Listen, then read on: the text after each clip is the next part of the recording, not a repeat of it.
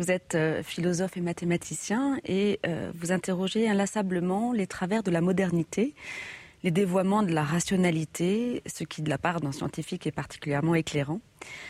Or, votre critique de l'abstraction, pour le dire vite, qu'on retrouve dans la statistique, dans les formules chimiques, dans un langage d'experts et euh, plus globalement dans la rationalisation de la société, permet d'apporter un premier diagnostic de la crise à la fois climatique et civilisationnelle que nous traversons. Au fond, et pour euh, reprendre votre expression, la crise ne relève-t-elle pas d'une question de taille? Elle relève de beaucoup de choses, entre autres euh, d'une euh, question de, taille. La chose que je voudrais dire, c'est que si je suis un critique de la modernité, ce n'est pas en tant que euh, la modernité serait une époque euh, forcément pire que les autres, hein, c'est simplement que c'est la mienne. la modernité en tant que telle a sa légitimité et, a ses qualités, mais elle a aussi ses défauts, et c'est ces défauts auxquels il ne faut pas être euh, aveugle pour éviter qu'ils ne, nous conduisent à la catastrophe. Mais depuis l'origine, je pense que l'humanité est guettée par la catastrophe, et elle y échappe, elle y échappe précisément parce que les hommes, depuis qu'il y a des hommes sur la Terre, n'ont cessé de de s'avertir des dangers qu'il courait. Donc la critique de la modernité est un préalable euh, à la catastrophe que charrierait également la modernité Parce que vous dites, euh, je critique la modernité parce que j'en fais partie, mais bon, néanmoins, euh, elle a quand même des défauts qui lui sont consubstantiels. On va, on va elle a des défauts, et puis, mais comme toutes les époques ont eu des défauts, la particularité de notre époque, c'est que euh, avec d'une part la multiplication des hommes sur la Terre et l'explosion des moyens technologiques et ce qu'on appelle la mondialisation ou la globalisation, euh, les catastrophes qui auparavant étaient limitées euh, risquent elles-mêmes aujourd'hui de devenir globales. Une des choses qui nous menace particulièrement aujourd'hui, c'est une certaine forme de cécité aux enjeux euh, essentiels qui se jouent euh, sur le plan euh, quantitatif parce mhm. que en fait le quantitatif lorsqu'on passe certains seuils eh bien ça devient du ça devient du qualitatif. J'ai été particulièrement rendu attentif à ces questions-là par mon passé de mathématicien puisque en mathématiques je m'occupais d'équations dérivées partielles non linéaires. Qu'est-ce que ça veut dire non linéaire C'est-à-dire que quand les variables varient proportionnellement les unes par rapport aux autres, la seule différence qu'il y a entre le petit et le grand, c'est précisément juste la taille. En revanche, quand on a des liens non linéaires, euh, ce qu'il se passe, c'est qu'à certains moments, on a des effets de seuil qui peuvent nous faire basculer d'un certain régime dans un autre régime complètement, complètement différent. Dans les sciences physiques, on connaît très très bien ça. Des exemples emblématiques de ça, ce sont les transitions de phase. Si on prend de l'eau et qu'on la chauffe, lorsque sous une pression atmosphérique normale, on arrive à 100 degrés, tout d'un coup, l'eau se transforme en vapeur. Là, on a un très bel exemple, si vous voulez, où on a une transformation quantitative augmentation de la température qui tout d'un coup euh, produit un effet qualitatif euh, dramatique, mm. puisque entre l'eau liquide et la vapeur, euh, le moins qu'on puisse dire, c'est que la différence est, énorme.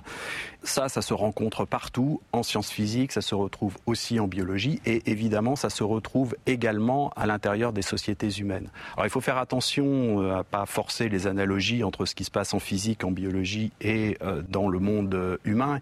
Il y a une phrase de Georges Canguilhem que j'ai toujours en tête qui dit pour un organisme, l'organisation, c'est son fait. Pour les sociétés humaines, c'est leur affaire. Voilà. Mais cela n'empêche pas que dans, tous les domaines, euh, les questions de taille sont absolument euh, essentielles et que si on n'y est pas attentif, et, ben on va au-devant de, de surprises qui peuvent être catastrophiques. Et précisément, on n'y est pas attentif. Et on n'y est pas attentif parce que ça, fait partie justement du rêve moderne que de ne pas avoir de limite.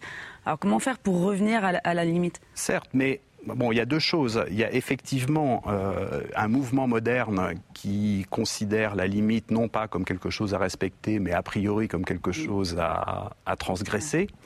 Moi, je fais partie d'un organisme, le CNRS, qui a pour, euh, dans son logo inscrit euh, dépasser les frontières. Hein. donc, euh, on voit bien là l'ambition moderne.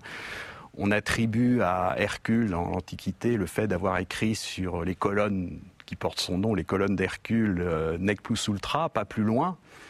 Et Charles Quint avait pris comme devise de son empire plus ultra, plus loin. Et voilà, on voit le basculement qu'il y a entre, euh, on pourrait dire, une sagesse ancienne qui prônait les limites et euh, un mouvement moderne qui va vers leur dépassement. Alors là aussi, il faut faire attention de ne pas idéaliser les anciens, parce que si les anciens s'avertissaient des dangers qu'il y avait à transgresser certaines limites, c'est qu'ils avaient tendance, une tendance très forte à les franchir. Mais au moins s'avertissaient-ils euh, des dangers? C'est vrai qu'avec la modernité, on a l'idée que toute limite est, promise à être euh, dépassée. Mais d'autre part, l'inconscience qu'il y a autour du fait que il y a des effets de seuil, ce qui fait que euh, ce qu'on imaginait obtenir en franchissant certaines limites ne correspond pas du tout parce que précisément euh, des bouleversements qualitatifs apparaissent. Et il y a vraiment une cécité là très particulière de, la modernité à ces, à ces, questions de taille. Alors une des raisons euh, que je pourrais voir à, cette, à ce fait, c'est euh, la grande séparation qui s'est opérée euh, dans, dans l'université moderne, disons, avec la philosophie qui a été versée du côté des lettres et les mathématiques qui ont été versées du côté euh, des sciences. Euh, ce qui fait que la philosophie a abandonné, je dirais, le domaine du quantitatif aux sciences et aux mathématiques, et le philosophe a eu tendance à se cantonner à un domaine conceptuel où il ignore tout du, quantitatif, ce qui est très problématique parce que euh, les concepts eux-mêmes ont un domaine de validité qui, qui, doit prendre en compte un certain horizon euh, quantitatif. si on prend la, la démocratie, Aujourd'hui, classiquement, à des élèves, on va apprendre que la démocratie, ça naît à Athènes au 5e siècle avant Jésus-Christ, certes avec beaucoup d'imperfections, mais quand même. Mais on fait comme s'il y avait une essence de la démocratie qui pouvait se conserver euh, inchangée entre une cité où il y avait quelques dizaines de milliers de citoyens, et puis, je ne sais pas, moi, l'Inde moderne, où euh, il, va y avoir bientôt un milliard et demi euh, d'habitants, euh, pratiquement un milliard de, gens inscrits sur les listes électorales. Et pour moi, c'est un peu ranger aussi bien l'Athènes du 5e siècle avant Jésus-Christ que les États-Unis ou que l'Inde moderne sous la même rubrique de démocratie. C'est un peu comme si on rangeait dans la même catégorie les vaches et les tables au prétexte que les deux ont quatre pieds. Mm. Euh, bon, c'est sûr que dans les deux cas, il y a des procédures de vote, mais euh, le fonctionnement général n'a absolument rien à voir. Et donc, dans les deux cas, parler de démocratie, employer le même mot, c'est se condamner à un aveuglement total aux effets de seuil qui, qui mm. interviennent lorsque une population dépasse euh, certains seuils entre les deux, il y a quand même eu euh, quelques révolutions épistémologiques et, notamment la transformation du cosmos en, univers, on va dire, euh, pour reprendre le, titre d'Alexandre Coiré. Alors justement, aujourd'hui, a l'impression qu'on prône un retour au cosmos. Euh, alors peut-être juste en mot de vocabulaire, pourquoi la terminologie cosmos plutôt que univers? Le mot cosmos en, grec ancien, ça signifiait au départ un ensemble harmonieux bien ordonné. Mm. Euh, c'est ce sens-là que, l'on a euh, chez Homère. Quand Agamemnon range son armée bien en ordre de bataille pour aller attaquer Troie, son armée est cosmique hein, parce qu'elle est, elle est bien rangée. Et on en a encore un, signe en français moderne dans le mot cosmétique, hein, euh, qui vient de cosmético. C'est ce un cosmétique, c'est ce qui est fait pour rendre dans la mesure du possible, évidemment, dans mon cas c'est difficile, mais enfin, nos traits plus harmonieux. Voilà. Et quand les premiers philosophes grecs, vers le VIe siècle avant Jésus-Christ, ont cherché un mot pour désigner l'ensemble de ce qui est, ben, ça n'existait pas en fait. Ils ont été pêchés. Ce mot cosmos, ça voulait dire qu'ils d'emblée, ils considéraient que l'ensemble de ce qui est est un ensemble euh, harmonieux. Hmm. bien ordonné. Et à ce moment-là, la mission d'un être humain à l'intérieur du cosmos, c'est de s'insérer comme il convient à l'intérieur de cet ordre qui est harmonieux. Et ce qui va se passer à, l'époque moderne, alors le grand événement, c'est l'avènement du système de Copernic. C'est comme cela d'ailleurs qu'on comprend à quel point l'émoi a été grand autour de cet avènement du système de Copernic, parce que c'est vraiment un changement d'univers mental énorme, parce que dans un cosmos, chaque chose était à la place qui lui revenait en fonction de sa nature. Et donc si la Terre était au centre, Il faut voir que le centre, c'était pas le meilleur lieu du cosmos, mais c'était au contraire euh, le pire. Et puis, au fur et à mesure qu'on montait dans les sphères célestes, eh bien, on allait vers euh, toujours mieux. C'est pour ça que quand on était au septième ciel, ça c'est encore un fossile dans notre langue d'aujourd'hui euh, de, cette ancienne conception, bah, vraiment on était dans un état extrêmement enviable. Mais en fait, on avait cette opposition entre monde terrestre et monde céleste. Si on prend au sérieux le système de Copernic, l'opposition entre monde terrestre et monde céleste n'a plus aucun aucun sens puisque la Terre est un astre pareil aux autres. Mais à partir du moment où on perd cette distinction terrestre-céleste, toutes les distinctions cosmiques euh, sont euh, dévalorisées. Et à ce moment-là, on se retrouve dans ce que Coiré appelle l'univers, euh, l'univers infini, et ça va avoir un des effets considérables, puisque dans un cosmos, le monde est considéré comme bien ordonné. Il y a une sorte d'articulation entre les questions de fait et ce que les modernes vont appeler les questions de valeur, alors que justement avec la modernité, on va avoir une séparation entre les questions de fait dont va s'occuper la science et de l'autre côté la morale, les valeurs, mais qui est complètement déracinée de tout ancrage dans les choses. Donc divorce entre euh, les valeurs et les faits on entre dans le champ moderne, dans le paradigme moderne, euh, dont vous dites que finalement on continue d'être dans ce paradigme moderne et c'est l'une des raisons euh, pour lesquelles notre rapport au monde s'est complètement euh, transformé. Alors vous prenez comme exemple l'usage des mots, par exemple le mot eau, qui raconte un petit peu notre, l'évolution de notre rapport au monde. Ah bah, dans l'ancienne pensée cosmique, donc l'eau était un des éléments fondamentaux avec la terre, l'air et le feu. Et si on prend les premiers dictionnaires français qui apparaissent au XVIIe siècle, en particulier à la fin du XVIIe siècle, le dictionnaire de Furtière, euh, mm. l'eau est encore définie comme euh, un des quatre éléments. Et puis, plutôt qu'une définition de l'eau, on a une énumération des endroits où on rencontre l'eau. Donc il y a l'eau de mer, l'eau de rivière, l'eau du puits. Euh, bon. Et puis si on prend un n'importe quel dictionnaire euh, actuel, on a, en gros, c'est la définition, c'est eau, euh, liquide, incolore, inodore, sans saveur à l'état pur, euh, formé par combinaison d'oxygène et d'hydrogène et de formule chimique H2O.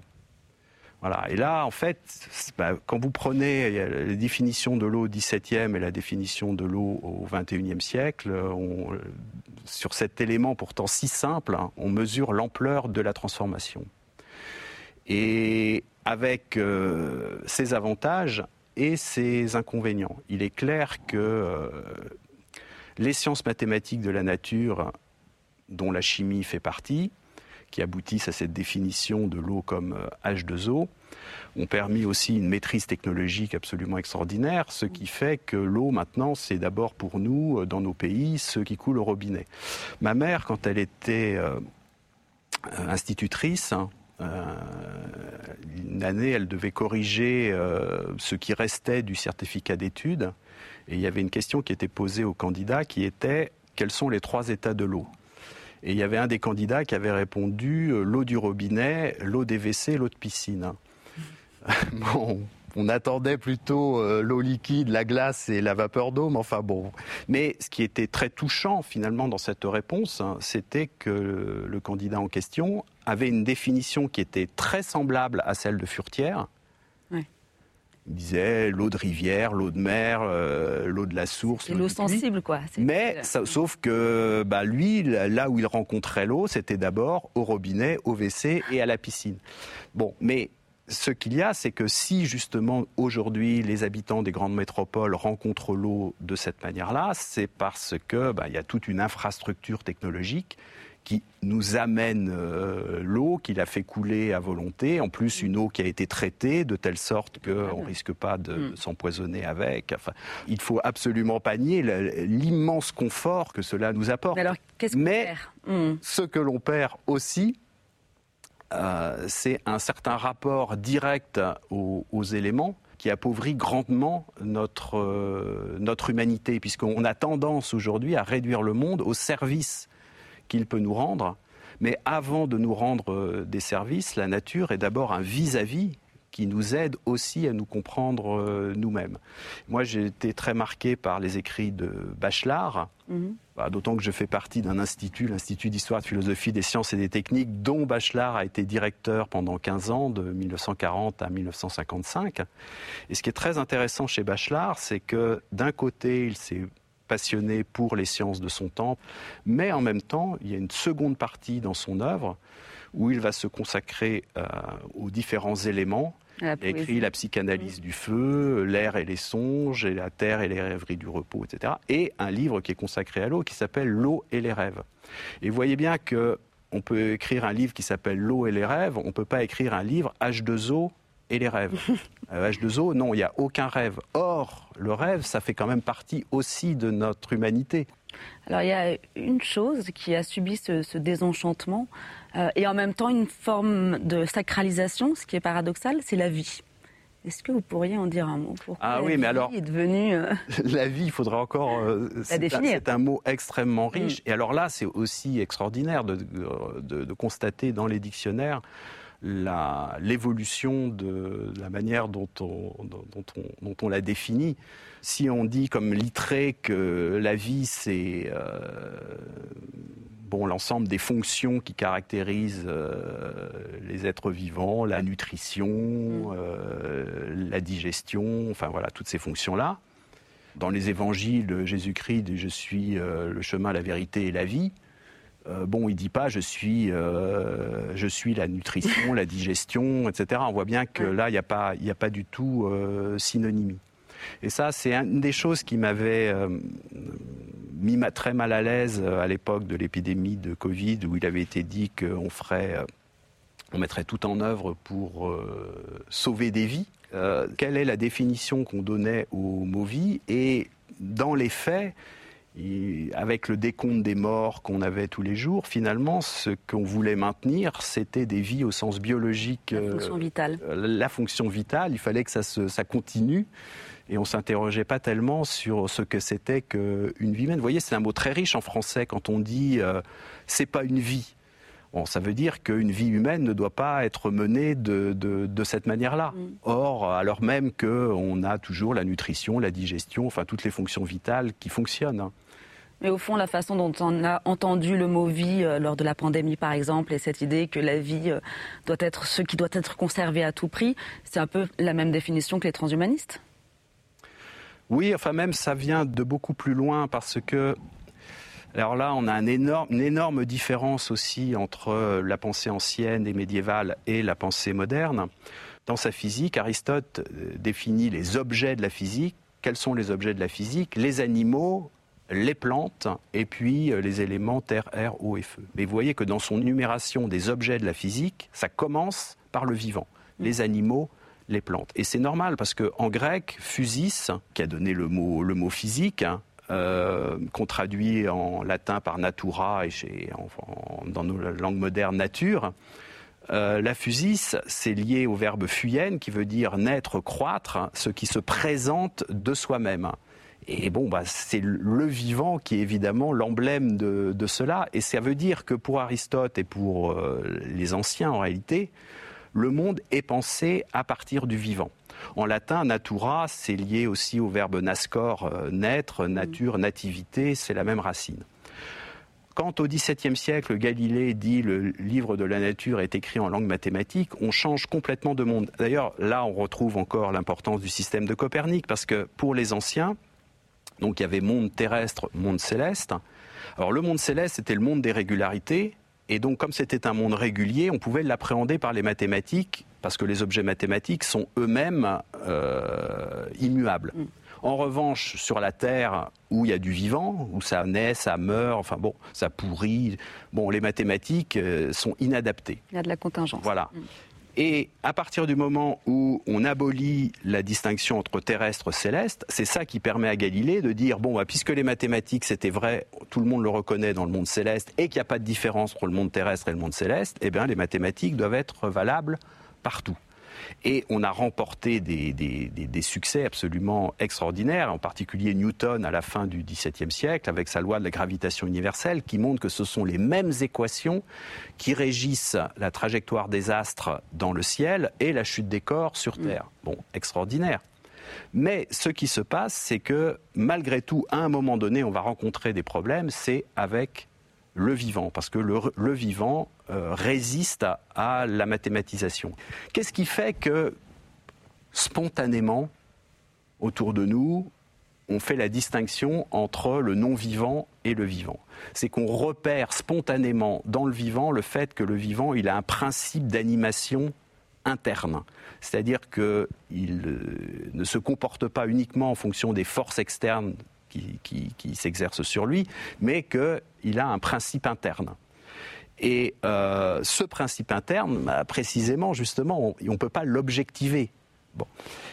Alors, il y a beaucoup de choses objectivables dans le vivant, mais le vivant en tant que tel n'est pas. Il y a quelque chose d'irréductible. Il y a quelque chose, mm. euh, il y a quelque chose d'irréductible. Et alors, les biologistes vont se retrouver dans une situation très inconfortable parce que d'un côté, ils étudient le vivant, mais de l'autre côté, comme ils ont envie que leur science soit une science au sens moderne du terme, ils ont énormément de mal à reconnaître ce qu'on appelle la téléologie, la finalité à l'intérieur des êtres vivants. Et finalement, il va y avoir une formation de compromis qui va émerger, qui est que bah, on est bien forcé de reconnaître à l'intérieur du vivant qu'il y a une finalité, mais on va réduire cette finalité à un seul principe qui est le principe de conservation et de multiplication. Et en fait, c'est une conception extrêmement pauvre du vivant, puisqu'on ne considère pas le vivant en tant que ce qu'il a en tant que vivant particulier à être, mais simplement en tant que euh, être qui cherche à se, à, se conserver. Et mm. c'est là qu'on peut faire le lien avec le transhumanisme, parce qu'on pourrait dire que la mission première d'un être humain, c'est d'accomplir un destin humain.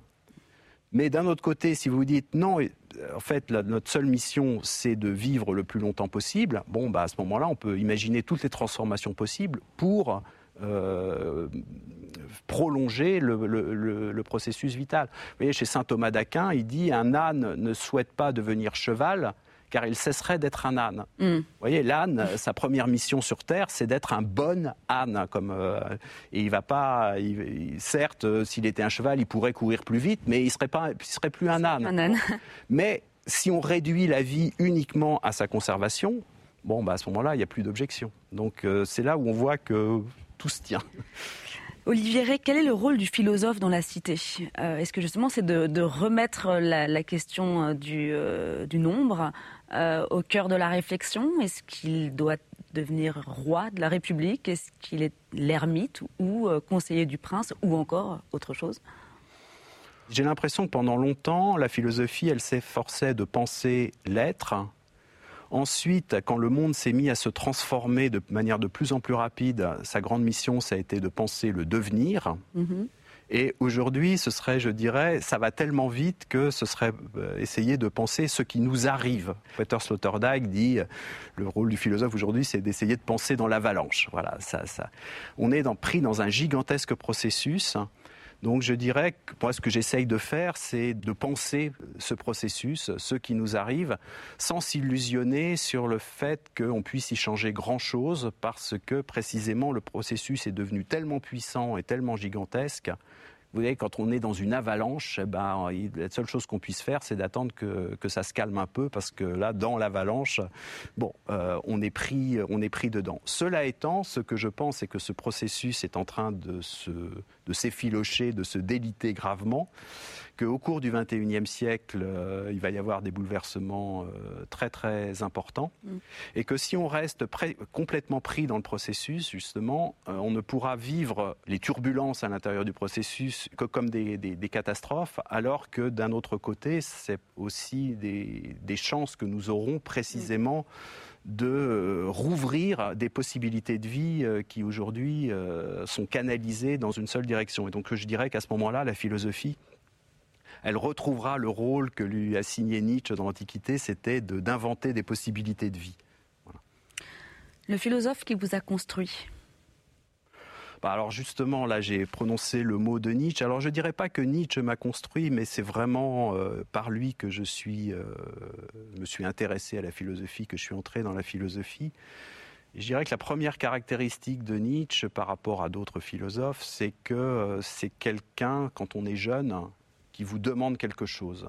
En fait, je ne dirais pas que Nietzsche est un constructeur, d'un certain point de vue, il est plutôt un destructeur, mais c'est un éveilleur. Alors même si on l'a compris, est-ce que vous pourriez formuler en une phrase la grande question philosophique d'aujourd'hui? Bon, s'il faut en choisir une, je dirais redonner un sens positif à la limite. Voyez, dans un cosmos, euh, la limite a un sens positif puisque comme euh, l'ensemble est conçu comme harmonieux, bien ordonné, il faut respecter la mesure. La modernité, justement, ça c'est un des grands enjeux du passage du monde clos, cosmos, à l'univers infini. Euh, la limite devient toujours un obstacle à franchir. Elle est soit déniée, soit quand on la reconnaît, on la reconnaît comme contrainte. C'est ce qui se passe aujourd'hui dans l'écologie, si vous voulez. Il y a toute une écologie qui va dire, regardez, on ravage la Terre, donc il faut se restreindre, mais on se restreint parce que parce qu'on peut pas faire autrement, parce que sinon on, détruit tout. Mais si on pouvait euh, continuer comme on le fait, il n'y aurait pas d'objection. Si vous voulez, dans l'écologie actuelle, la, la, véritable motivation, c'est ça ou la mort. Mm. Mais euh, on pourrait dire que euh, la limite, c'est d'abord une question de, vertu.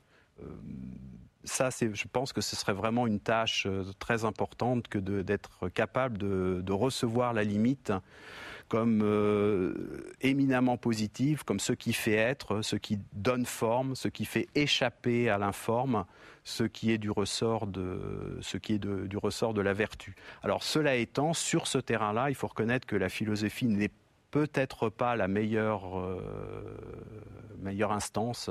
Les mythes étaient beaucoup plus efficaces que la philosophie. Euh, vous voyez, dans l'Antiquité, euh, cette sagesse-là se véhiculait d'abord par les mythes, bien avant de l'être par la philosophie.